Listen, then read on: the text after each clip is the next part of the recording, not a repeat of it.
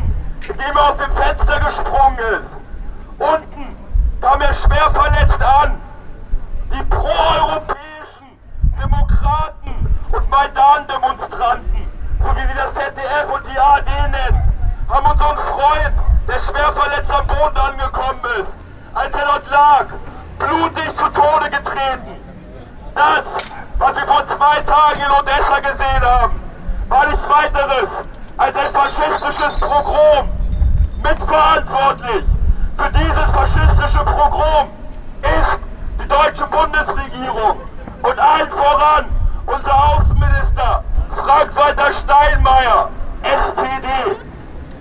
Frank-Walter Steinmeier hat sich vor einigen Monaten nach Kiew begeben und hat sich dort getroffen. Er hat sich getroffen mit dem Vorsitzenden der offiziellen Schwesterorganisation der MPD in der Ukraine, Sloboda, und mit anderen reaktionären Oligarchen.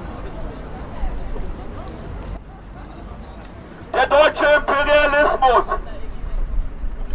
hat großen zentralen Anteil an der Destabilisierung der Ukraine und der Militarisierung und Aufrüstung faschistischer Kräfte. In den vergangenen Monaten, als das Kiewer Janukowitsch-Regime ein ziemlich beschissenes, oligarchisches, ausbeuterisches Regime, an dem absolut überhaupt nichts gut zu finden ist, als dieses Regime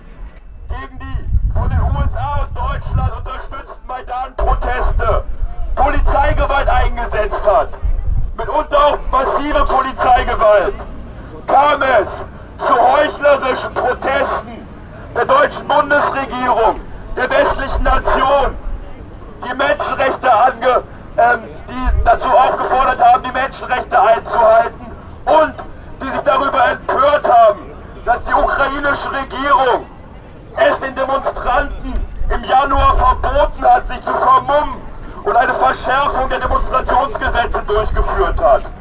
Diese Verschärfung der Demonstrationsgesetze, die unter anderem das Vermummungsverbot beinhaltet, darüber hat sich die deutsche Bundesregierung, die Grünen, die SPD und alle zivilgesellschaftlichen NGOs ereifert.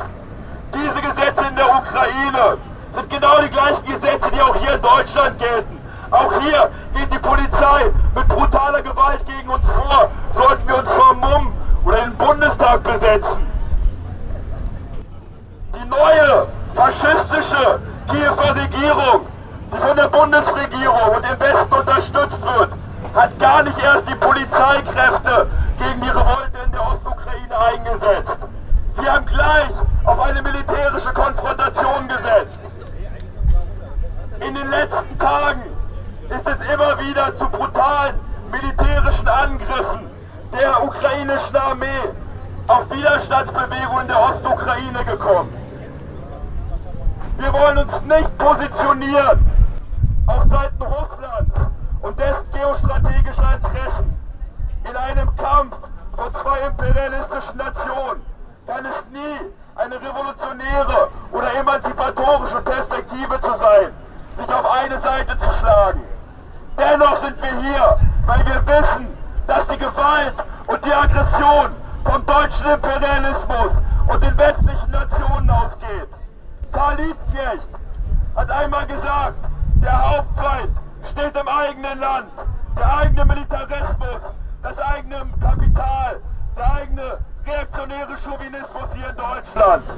Auch 100 Jahre nachdem die SPD die Kriegskredite bewilligt hat und ähm, schwenkend mit Hurragebrüll sich ins Völkerschlachten des Ersten Weltkrieges gestürzt hat. 100 Jahre später erleben wir wieder eine Zeit, in der der deutsche Imperialismus versucht, wenn schon nicht die ganze Welt, sich zumindest Europa untertan zu machen. Und 100 Jahre später haben wir wieder eine Zeit, in der mit massiver antirussischer Propaganda ein Feindbild aufgemacht wird. Ein Feindbild, was in Deutschland seine Kontinuität hat. Ob es der Ivan, der Bolschewist war, immer haben die Deutschen nach Russland geschielt, immer wieder haben sie angegriffen, immer wieder haben sie Feindbilder aufgebaut. Wir, wir sind heute hier, um zu zeigen, dass wir an der Seite der Antifaschisten und Antifaschisten in der Ukraine stehen. Wir sind hier Gedenken und tiefe Wut und Bestürzung über das faschistische Pogrom von Odessa. Und wir sind hier, weil wir uns sicher sind, dass wenn die arbeitende Klasse, die Menschen anfangen, sich nicht länger mit nationalistischen Feindbildern gegenseitig aufzuhetzen, sondern anfangen, sich gemeinsam zu organisieren und ihre Zukunft selbst in die Hand zu nehmen. Dass es dann möglich ist, ein menschenwürdiges Leben, frei von Militarismus, Krieg, Ausbeutung und Unterdrückung zu organisieren. In diesem Sinne, Wut und Trauer zu Widerstand, in Gedenken an die 43 Opfer des faschistischen Pogroms von Odessa. Nationale Solidarität!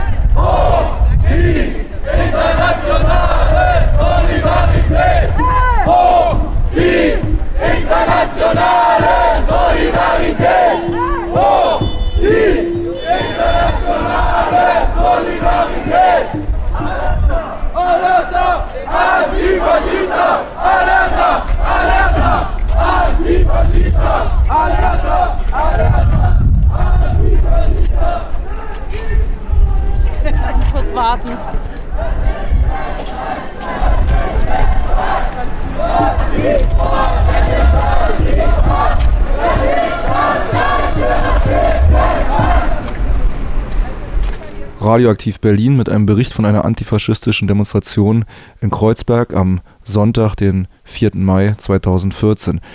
Hier folgt ein kurzer Brief eines Zeugen des Pogroms in Kiew vom vergangenen Freitag. Liebe Freundinnen und Freunde, liebe Genossinnen und Genossen, ich möchte euch einen kurzen Brief von Igor Wosowski vorlesen. Igor Wosowski ist Arzt in Odessa und er schreibt, Hallo, mein Name ist Igor Wosowski, ich bin 39 Jahre alt und lebe in der Stadt Odessa. Seit 15 Jahren arbeite ich als Notarzt im Rettungsdienst. Sie wissen, dass sich gestern in unserer Stadt eine schreckliche Tragödie ereignet hat. Menschen haben Menschen getötet Getötet wurden sie brutal, lebendig verbrannt. Nicht unter Alkoholeinfluss, nicht wegen Omas Erbe, nur deshalb, weil sie nicht die politischen Ansichten der Neonazis teilten. Erst wurden sie brutal verprügelt, dann verbrannt. Als Arzt habe ich mich beeilt, denen zu helfen, die man noch hätte retten können. Aber die Schläger haben mich nicht gelassen, versperrten mir den Weg. Einer von denen hat mich grob weggeschossen, versprach mir, dass mich und die anderen Juden aus Odessa dasselbe Schicksal erwarte. Ich habe einen jungen Mann gesehen, den hätte man retten können, wenn ich ihn ins Krankenhaus hätte bringen können.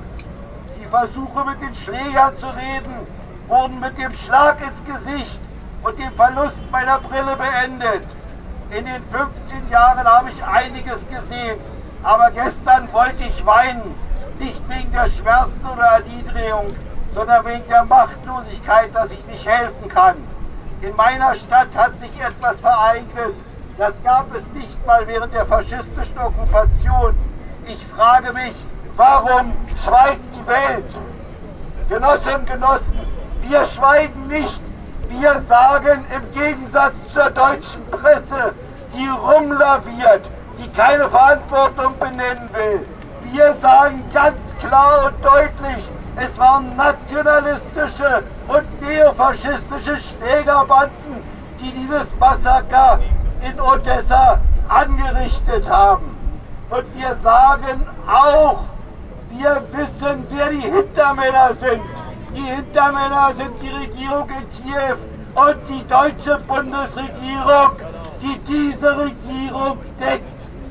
Genossinnen und Genossen, wir sind keine Nationalisten, wir sind Internationalisten. Die Nationalität der Ermordeten ist, spielt keine Rolle. Wir stehen überall auf der Welt an der Seite der Antifaschisten. Hoch die internationale Solidarität! Hoch die internationale Solidarität!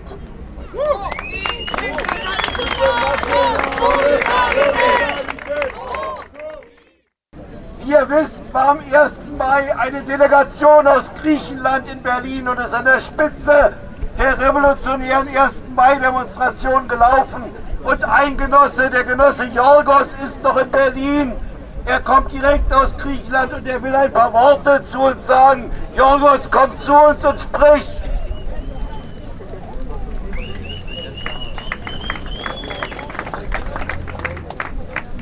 Σύντροφοι, είμαι ο Γιώργος από την Ελλάδα. Το πρόσωπο του φασισμού είναι παντού το ίδιο.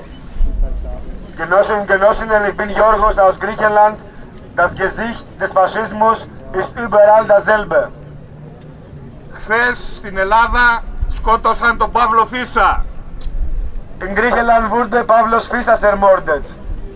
Σήμερα στην Ουκρανία σκοτώνουν ο συντρόφους μας. Heute in Ukraine werden unsere Genossen ermordet. Αύριο θα κάνουν πάλι το ίδιο. Morgen werden sie dasselbe machen. Πρέπει να τους σταματήσουμε. Wir müssen sie stoppen. Αν όχι εμείς ποιοι. Wenn, ni- wenn wir nicht, dann wer? Αν όχι τώρα πότε. Wenn nicht jetzt, dann wann?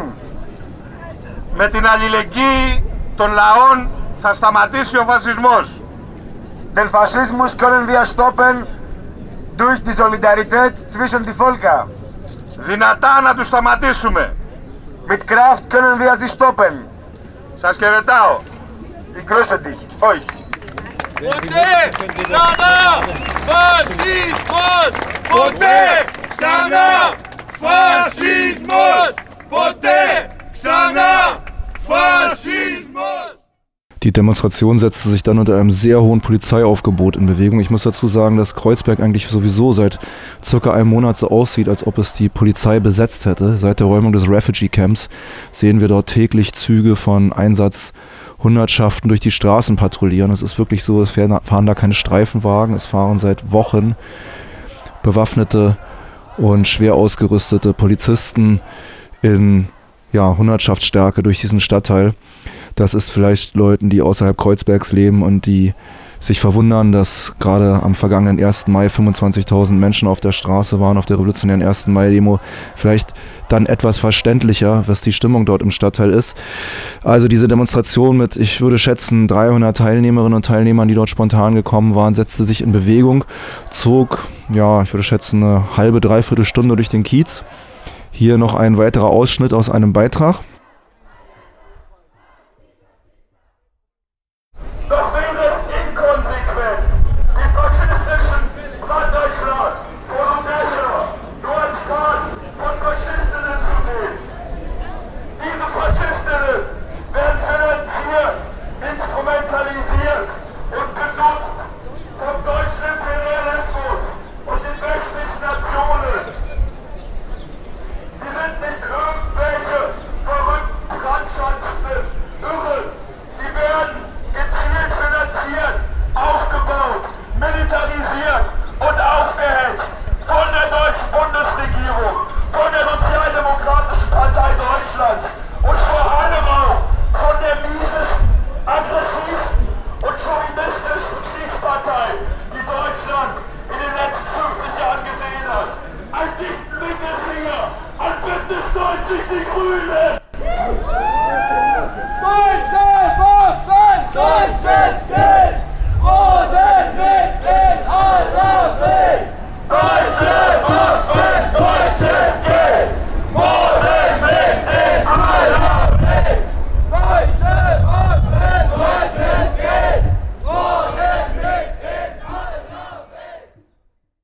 Ja, die Demonstration zog vom Cottbuser Tor über die Skalitzer Straße und die Oranienstraße durch den Kiez. Es schlossen sich immer mehr Leute der Demonstration unterwegs an. Und nach einer guten halben Stunde, dreiviertel Stunde vielleicht, erreichte die Demonstration dann den Kreuzberger Oranienplatz. Der war ja anderthalb Jahre lang besetzt von streikenden Refugees. Inzwischen haben die Refugees dort vielfältige Aktionen gemacht und haben sich den Platz zurückgeholt. Es gibt dort einen Infopoint, den sie durchgesetzt haben, auch ein Zirkuszelt, ein mittelgroßes für Veranstaltungen. Und einige Refugees sind schon seit Wochen im Hungerstreik. Der ist im Augenblick gerade ausgesetzt, weil Gespräche mit politischen Vertretern der Bundesregierung laufen. Aber sie haben äh, sich sozusagen den Platz schon seit Wochen wieder angeeignet und die Demonstration endete dort, grüßte die Refugees, es kam zu einem herzlichen Austausch zwischen verschiedenen Menschen dort und die Berliner Polizei hielt sich jedenfalls bis zur Stunde zurück. Ich habe noch keine anderslautenden Meldungen gehört. Trotz ihrer starken Präsenz griff sie nicht, wie das sonst ihre Angewohnheit ist, immer am Ende von Demonstrationen an, um Leute unter irgendwelchen Vorwänden festzunehmen. Ich hoffe, dass ich auch keine anderweitigen Meldungen aus dieser Richtung höre, aus der repressiven Art, die in Berlin seit Wochen gefahren wird oder seit Monaten eigentlich. Soweit mein Bericht aus Kreuzberg vom 4. Mai 2014, Radioaktiv Berlin.